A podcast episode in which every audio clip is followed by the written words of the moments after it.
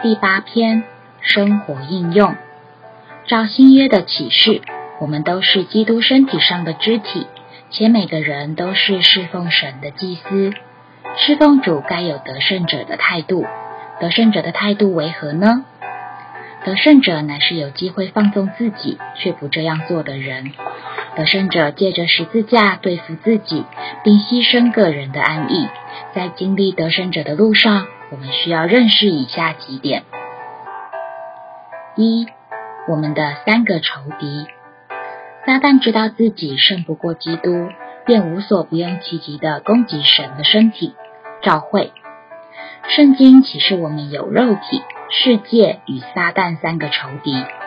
肉体在我们里面，世界在我们外面，撒旦在我们上面、下面。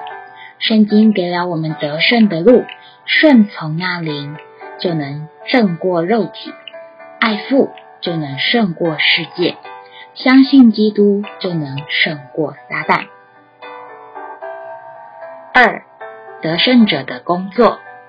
神的得胜者为神的开路者。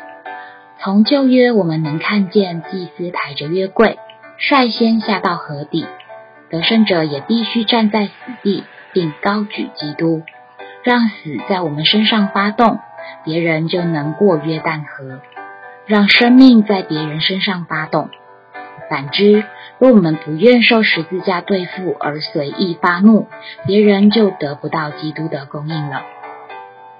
三得胜者的经历，得胜者需要认识自己的微小，看见主，答应主的呼召，做见证。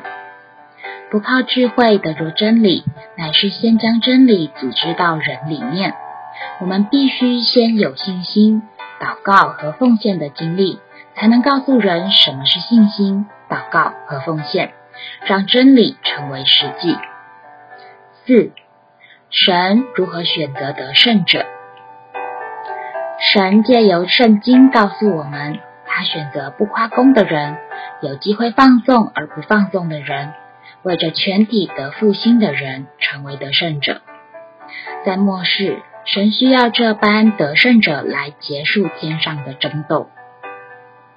神把撒旦留在地上，是为了给我们制造机会，证明他的儿子得胜。